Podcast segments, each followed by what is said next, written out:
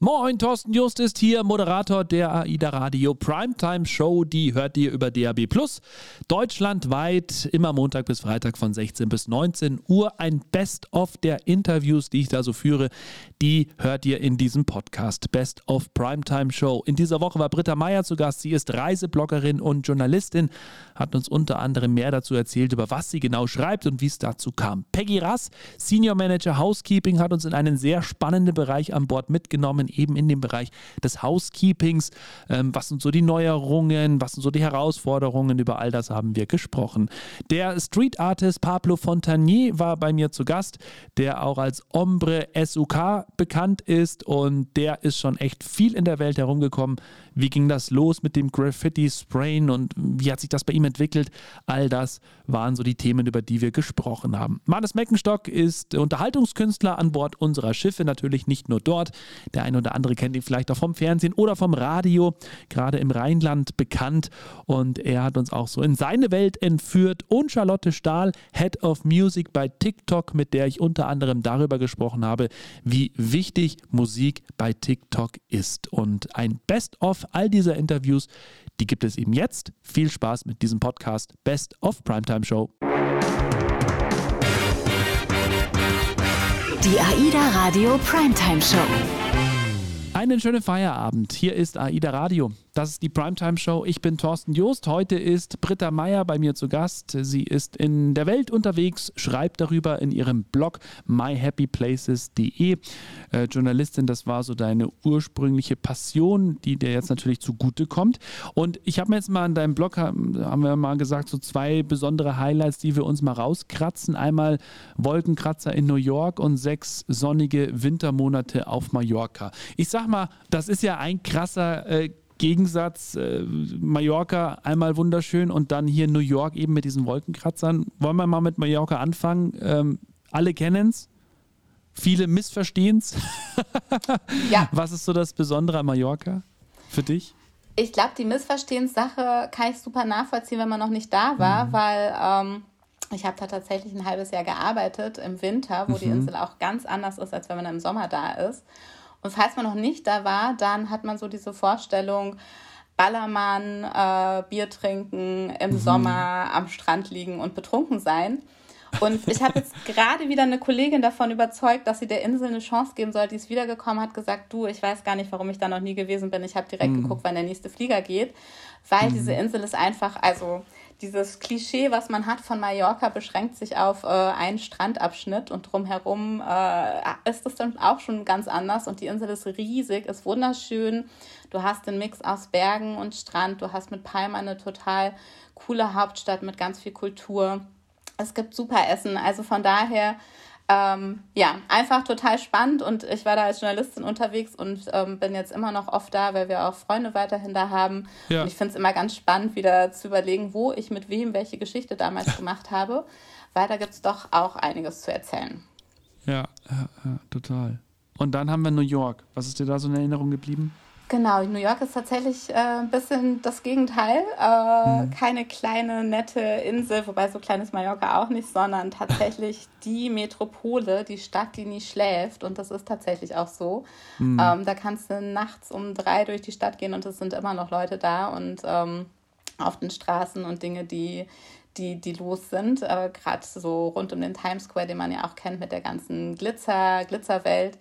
New York ist einfach eine wahnsinnig spannende Stadt, dadurch, dass da so viel passiert, dass da so viele verschiedene Menschen sind. Ähm, auch da war ich als Journalistin äh, damals und da gibt es natürlich auch echt richtig viel zu erzählen. Ich habe mitten in Manhattan in so einem Wohnheim gewohnt, wo nur Frauen wohnen durften, wo dann auch ein paar ältere Damen schon seit Jahrzehnten äh, gewohnt haben. Aber halt mittendrin, du gehst auf die Straße, es ist immer was los. Ähm, du triffst immer spannende Leute und nicht umsonst ist New York eine Stadt, wo ganz viele Menschen hinwollen, weil da Trends entstehen und äh, ja. neue Geschichten. Peggy Rass ist heute bei mir zu Gast. Senior Manager Housekeeping, war selber viele Jahre als Hausdame an Bord unserer Schiffe tätig. Seit April diesen Jahres sitzt du jetzt im Headquarter in Rostock und ähm, ja, ziehst von der die Fäden oder hast die Fäden von dort in der Hand. Aber vielleicht schauen wir mal auf die Schiffe. Hm, denke mal, Housekeeping, jeder weiß, die Kabinen werden sauber gemacht, die Gänge werden sauber gemacht. Das ist aber noch lange nicht alles, ne? Nein, das ist nicht alles. Ähm, wir haben ja auch einen Crewbereich. Ne? Also Richtig, da kommen die Crewkabinen ja. hinzu. Und bei den Crewkabinen muss man sagen, ist es eine Gemeinschaftsarbeit von Housekeeping und dem Crewmitglied. Crew. Mhm. Ja. Ähm, die Wäscherei gehört mit dazu. Und auf den großen Schiffen gehört mhm. natürlich das Open Deck mit dazu. Auch das macht mhm. Housekeeping. Ne? Mhm. Und das ist schon eine ordentliche Leistung. Da macht ja. auch das Housekeeping die Balkone sauber. Mhm, okay. Ja. Oder ich denke jetzt auch mal ans Four Elements zum Beispiel. Da habe ich auch, äh, als ich an Bord war letztes Jahr, einen Kollegen gesehen, der da immer dafür gesorgt hat, dass es nicht zu nass ist. Kann das sein? Ja, das, auch, ja, das, das ist auch einer ne? vom Housekeeping, der mhm. ständig rumgeht und mal nachwischt, ja. äh, Wasser wegmacht, mal was aufhebt, was das ist. Ja. Also ganz, ganz wichtige Aufgaben und, und vor allem etwas, ähm, die sind immer überall und, und du denkst dir gerade, hey, da stand doch gerade noch was, aber nein, da hat schon wieder einer dieser fleißigen Helfer, hat das gerade schon wieder weggeräumt. Wie hast du denn die Zeit an Bord auch erlebt, also gerade auch mit den vielen asiatischen Kollegen, die ja sehr viel im Housekeeping vertreten sind, wie war das für dich, so dieses Arbeiten mit denen? Ähm, das war eine ganz neue Erfahrung, weil ich habe vorher nur mit äh, Europäern zusammengearbeitet und es hat eine ganze Weile gedauert, ähm, bis man dann die einzelnen Länder auch so ein bisschen auseinanderhalten kann. Aber ich glaube, ihnen geht es nicht anders mit uns Europäern. Ja. Ähm, aber es macht Spaß, weil jeder ja. hat ein bisschen eine andere Mentalität, andere Voraussetzungen. Ähm, und man muss ja aufeinander eingehen. Wir haben so mhm. viele verschiedene Länder an Bord mit unterschiedlichem Background, Religionen, ähm, Vorlieben, das bis hin zum Essen. Jeder isst ein bisschen anders. Ja. Und ja. auch im Housekeeping wird es immer mehr. Wir haben ja nicht nur die Kollegen von den Philippinen oder Indonesien, wir haben mittlerweile Indien an Bord, wir haben mhm. Myanmar an Bord, mhm. Sri Lanka. Mhm. Und auf den ersten Blick mögen sie gleich aussehen, sind sie aber definitiv nicht und es ist auch gut so. Man ja. hat einen schönen man hat einen schönen kunterbunten Strauß an Wissen ja. und Vorlieben und man lernt auch viel voneinander. Ja, definitiv. Was allen gemeinsam ist, sie sorgen dafür, dass das Schiff sauber ist, dass die Wäsche gewaschen wird und gerade Wäsche auch. Kannst du ungefähr sagen, wie viel gewaschen wird so? Kann man das so in Zahlen oh, fassen oder äh, eher schwierig? Ja, doch. Ähm, ich habe noch ein paar Zahlen im Kopf. Und zwar mhm. von den großen Schiffen, von der Helios-Klasse, das ist die mhm. Aida Cosma oder auch die Aida Nova an einem Wechseltag mit immer im Hochsommer, wo Sommerferien sind, mhm. können es schon mal 12 bis 16 Tonnen am Tag sein. Ja, Wahnsinn. Ja. Das ist schon irre. Ja, das ist eine Hausnummer. Ja, definitiv. Heute mit dem Künstler Ombre SUK, der mir zugeschaltet ist, Graffiti-Künstler, Grafikdesigner, äh, kommt aus Mannheim, also da bist du geboren so und ja. wie hat's, inwiefern, inwiefern hat sich dann auch in die Welt verschlagen? Also wo bist du jetzt zu Hause, wo bist du hauptsächlich? Bist, hast du überhaupt ein festes Zuhause oder tingelst du herum? nee, ich habe schon ein festes Zuhause, mittlerweile ist es in Nürnberg seit ein bisschen über zehn Jahren. Es liegt daran, dass mein Sohn hier geboren wurde und ich einfach für den da sein möchte hier. Ähm, aber es ist tatsächlich, also mittlerweile ist es nicht mehr nur Homebase, aber eine ganze Zeit lang war das quasi hier so die Basisstation, von der aus ich irgendwie gewirkt habe. Das ist auf jeden Fall ein ganz großes Ding, wo man bereit sein muss. Also was ist Nische immer noch? Ne? Es ist nicht irgendwie mhm. Mainstream so angekommen. Das heißt, man muss beweglich bleiben. Man kann nicht nur sagen, ich arbeite vor der Haustür. Man muss dann wirklich so in die Welt raus letzten Endes. Und das heißt, also mindestens Deutschland, im besseren Fall Europa und im allerbesten Fall in die Welt wirklich so. Und da habe ich schon ein paar, paar Kerben, ein paar ähm, Pins in die Landkarte stecken dürfen und bin da auch super dankbar und happy drüber, dass ich die Welt anmalen durfte. Aber nur noch mal, um das auch ganz, ganz äh, klar zu definieren. Du machst jetzt nicht Leinwände und verkaufst sie dann, sondern das sind rein Hauswände, rein öffentliche Plätze oder wie ist das? Genau. Also es gibt schon auch ab und zu mal Leinwandaufträge und Anfragen so, ähm, aber es ist ganz klar der, der winzigste Teil meines Schaffens so. Also erstens, mhm. weil weil es auf einer Leinwand schwieriger ist. Ich, ich arbeite nur mit Dose, ich bin mit Pinsel einfach so, ey, zwei linke Hände und zehn Daumen, ist ganz schlimm. ähm, und das braucht halt eine gewisse Größe. Von daher, mhm. und, und es nimmt auch so ein bisschen diesen, diesen Flavor, diesen Spirit so. Ich finde halt so, Graffiti ist gemacht, um groß zu wirken und im öffentlichen Raum. Das ist bei Leinwänden ein bisschen schwieriger einfach so. Und da sind es mhm. meistens wirklich so, entweder halt in Anführungszeichen normal große Wände, also wir reden dann so von zwei auf fünf oder so, oder in den letzten Jahren immer mehr auch Fassaden. Und da reden wir dann von drei, vier, fünf Stockwerken bis hin zu wow. nach oben nahezu keine Grenze. Ja, dann nimm uns doch mal mit so in diese ähm, Auftragsgestaltung. Äh, da ruft jemand an und sagt, hier, wir sind die Firma XY, wir wollen hier was Cooles auf unserer Wand haben. So? Theoretisch, ja. Es ist nicht, nicht so oft eine Firma, es ist meistens mehr so ein, also ein städtischer Background oder mhm. in dem Fall dann so ein kultureller, von wegen wir möchten einen Platz mhm. aufwerten, wir möchten einen Bau aufwerten und so weiter und so fort. Genau. Und dann gibt es im Grunde zwei Wege, die man gehen kann. Das eine ist so ganz klassisch Auftrag, Auftrag. Das heißt, die haben eine Idee, die wird dann gemeinsam zu einem Konzept umgebastelt. So, ich mache ein paar Skizzen, man einigt sich drauf. Was aber immer meine Bildsprache trägt, das ist so mein, mein Must-Have einfach. Und dann wird es umgesetzt. Und der andere Weg ist tatsächlich so, wir wollen quasi dich als Künstler äh, und mal darauf, was du möchtest. Was immer natürlich so ein paar, ein paar Grundleitplanken beinhaltet. Das heißt, wir sagen bei uns, wir malen keine Ismen. Ne? Du malst keinen Rassismus, du malst keinen Sexismus so. Es soll nicht gewaltverherrlichend sein, das versteht sich alles von selbst. Aber ansonsten ja. darf man sich austoben. Paradies, oder? Ja, wenn, wenn, wenn ich nur so arbeiten würde das ganze Jahr und noch ordentlich bezahlt werde dafür, ist das Paradies. Es ist nicht immer so, aber es sind so die, die Perlen, die Inseln, die mein, mein Leben aufwerten und angenehm machen auf jeden Fall. Und heute mit Manes Meckenstock, der aktuell an Bord von der Ida Bella ist und dort die Bühne rockt. Wobei, ich glaube, das ist so ein Begriff, den magst du nicht. Was machst du auf der Bühne? Was erleben die Gäste mit dir? Ja, also rocken tue ich ja nicht. Wenn ich anfange zu singen, da wäre das Theatrium leer. Also ich bekomme maximal anderthalb Töne raus. Und als ich am Komödien gearbeitet hatte, Lore Lorenz hatte immer viel Spaß und sagte, du kannst nicht singen, aber dann interpretier die Texte doch wenigstens. Also da gibt es dann doch eine schöne äh, Variation dazwischen. Äh, ja, also was ich definitiv nicht mache, ich mag den Ausdruck Comedian überhaupt nicht. Mhm. Weil dieses Rumgehampel der jüngeren Generation äh, über drei Minuten Minuten auf eine einzige winzige Pointe hinzuarbeiten, das ist nicht meins. Ich bin halt eben handfester Unterhaltungskünstler, halt eben auch mit äh, ein bisschen bei dem Kopf äh, der gerne die Pointen nacheinander abschießt. Und die können auch gerne mal böse sein, die können auch unter der Gurtellinie sein, die können auch äh, von mir aus gegen die Politiker und gegen die Hohen dieser Welt sein. Also ich finde, so glatt gebügelte Unterhaltung gibt es zuhauf. Und ich glaube, jeder, der mich jetzt auch kennt, ob das jetzt aus dem Fernsehen ist oder halt ist aus dem Hörfunk, weiß, dass halt eben Unterhaltung auch mal was Kritischeres beinhalten sollte. Ne? Also das ist so meine Form der Unterhaltung. Einige Leute wollen ja immer nur die gute Laune, aber ich finde, äh, um gute Laune zu haben, muss man ja erstmal auch die Scheiße erlebt haben. Das, das, ist jetzt so mein philosophischer Ansatz. Äh, erst wenn es einem mal richtig schlecht ging, weiß man auch, wie gut es einem gehen kann.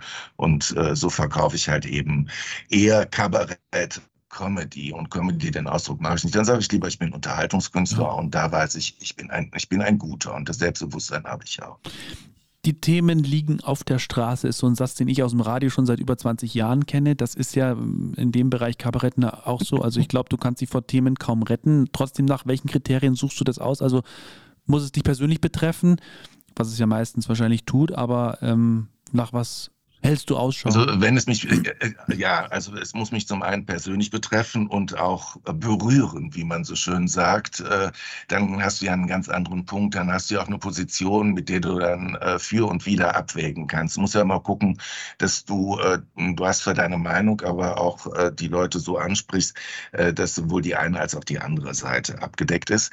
Oder die andere Möglichkeit ist, dass es wirklich so selten dumm ist und dann vielleicht noch von einer Prominenz prominenten Person kommt, dass du nur noch so, ah, was haben sich denn da wieder ausgedacht, äh, da irgendwie äh, richtig draufkloppen kannst. Und da gibt es natürlich gerade in der jetzigen Situation Sachen, die zuhauf passieren, wo ich dann immer denke, wenn ich den Fernseher anmache, mein Gott, Jungs, ist das jetzt eigentlich eine Nachrichtensendung oder gucke ich gerade die Heute-Show? Das ist ja das Irre, dass du die, die, die Nachrichtenformate kaum noch von den Unterhaltungsformaten unterscheiden kannst. Eine Nancy Faeser, finde ich, kannst du ohne weiteres äh, irgendwie in die Muppet-Show stellen und ich glaube, es wird keinem auffallen. und das sind so Situationen, von denen ich natürlich sehr, sehr profitiere. Heute Charlotte Stahl bei mir zu Gast. Sie ist Head of Music Operations im, äh, in der Dachregion bei TikTok. Äh, ganz entscheidende Funktion, denn das haben wir vorhin schon festgestellt. Ohne Musik würde TikTok nicht funktionieren. Das zumindest hast du ganz klar verneint. Musik und TikTok, das gehört einfach zusammen. Wie kam es denn eigentlich, dass du in diese Position hineingekommen bist? Also was hast du vorher gemacht, dass es überhaupt dazu kam? Ich arbeite seit über elf Jahren schon in der Musikindustrie und habe damals angefangen auf Labelseite, äh, ganz am Anfang mal bei Sony Music. Aber ich hatte eigentlich schon immer so einen Fokus auf Innovationen im Musikmarkt. Das ist so ein bisschen der rote Faden meiner Karriere, wenn du es so willst. Und nach ein paar Jahren auf Labelseite bin ich dann zur Plattformseite gewechselt, damals zu ähm, YouTube, also Google in, in London, was auch eine wunderbare Zeit war. Und dann bin ich vor knapp über drei Jahren zu, zu TikTok gewechselt, was jetzt einfach auch so ähm, ja, das nächste große Ding, die nächste große Neuerung war und ähm, eben auch die nächste Innovation, die super, super wichtig geworden ist für Künstlerinnen und Künstler. Ähm, und ja, da habe ich angefangen als Artist Partnerships Manager und habe diese ganzen Beziehungen zu den verschiedenen Künstlerinnen und Künstlern aufgebaut, ähm, ihnen dabei geholfen, ihren, ihren Start auf TikTok zu, zu, ähm, zu machen und dann jetzt äh, vor knapp über einem Jahr die Rolle als Head of Music und damit die Leitung des Teams übernommen. Ja. Was würdest du denn jetzt jemandem, der das vielleicht gerade hört und sagt, Mensch, ich habe selber einen coolen Song am Start, also für ihn oder sie einen coolen Song, was würdest du denn ihm raten, wie man sowas angeht? Also was macht man da am besten? Würde immer raten, diese Künstlerpersönlichkeit, die man hat und diesen Charakter, den man vielleicht selbst oder auch die Musik hat, ähm, und alles, was so in der eigenen ähm, Künstlerinnenkarriere stattfindet, in kurze Videos zu verpacken. Also ähm, das Aller, Allerwichtigste ist dabei, super authentisch zu sein, sich nicht zu verstellen, ähm, aber halt wirklich diese, diese Emotionen und den Vibe der Musik gut rüberzubringen in kurzen Videos. Und mhm. wenn das dann genug Leute sehen, dann geht das eigentlich von alleine. Insofern ist auch diese Verbindung mit der Community super wichtig. Aber ich habe tatsächlich viele KünstlerInnen, die immer gesagt haben, dann, wenn sie, wenn sie gar nicht so sehr darauf achten, dass ihr Videos perfekt ist oder ob sie gerade irgendeinem aktuellen Trend folgen, ähm, sondern einfach nur ihr Ding machen und halt super authentisch sind, mhm. dass es dann gut funktioniert. Ja, nicht immer so darauf gucken, was andere machen und es nachmachen, sondern seinen eigenen Stil finden. Ja, das ist, glaube genau. ich, ganz genau. entscheidend. Aber es ist ja in, jeder, in jedem Bereich, äh, finde ich, auch, auch ganz entscheidend und ganz wichtig. Ein Job, der dich erfüllt, auf jeden Fall. Auf jeden Fall. Es ist ein, ein großes Glück, auch so als ja, leidenschaftliche Musikliebhaberin ähm, so, so eng damit zusammenzuarbeiten und ein großes Glück, so vielen KünstlerInnen bei so wichtigen Karriereschritten zu, zu helfen und sie dabei zu begleiten und zu unterstützen.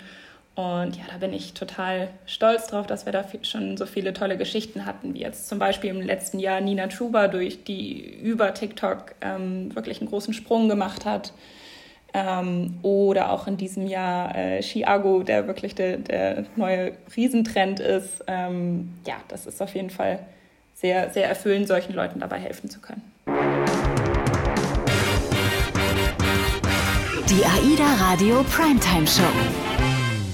Hallo, Thorsten Just noch einmal hier. Das waren sie also, die Highlights dieser Woche. Die Gäste in der AIDA Radio Primetime Show, die läuft übrigens immer Montag bis Freitag von 16 bis 19 Uhr auf AIDA Radio. Empfangt ihr über DAB Plus und die Highlights packen wir eben immer in unserem Podcast zusammen und den gibt es dann immer freitags nach der Sendung ab 19 Uhr. Überall da, wo es Podcasts gibt und natürlich auch auf aideradio.de in der Mediathek. Ich kann euch nur empfehlen, abonniert diesen Podcast, dann verpasst ihr auch keine Folge und Super wäre natürlich auch, wenn ihr diesen Podcast euren Freunden, Bekannten oder auch der Familie empfehlt, die den gerne hören möchten. Entweder wir hören uns auf AIDA Radio oder bis zur nächsten Folge nächsten Freitag.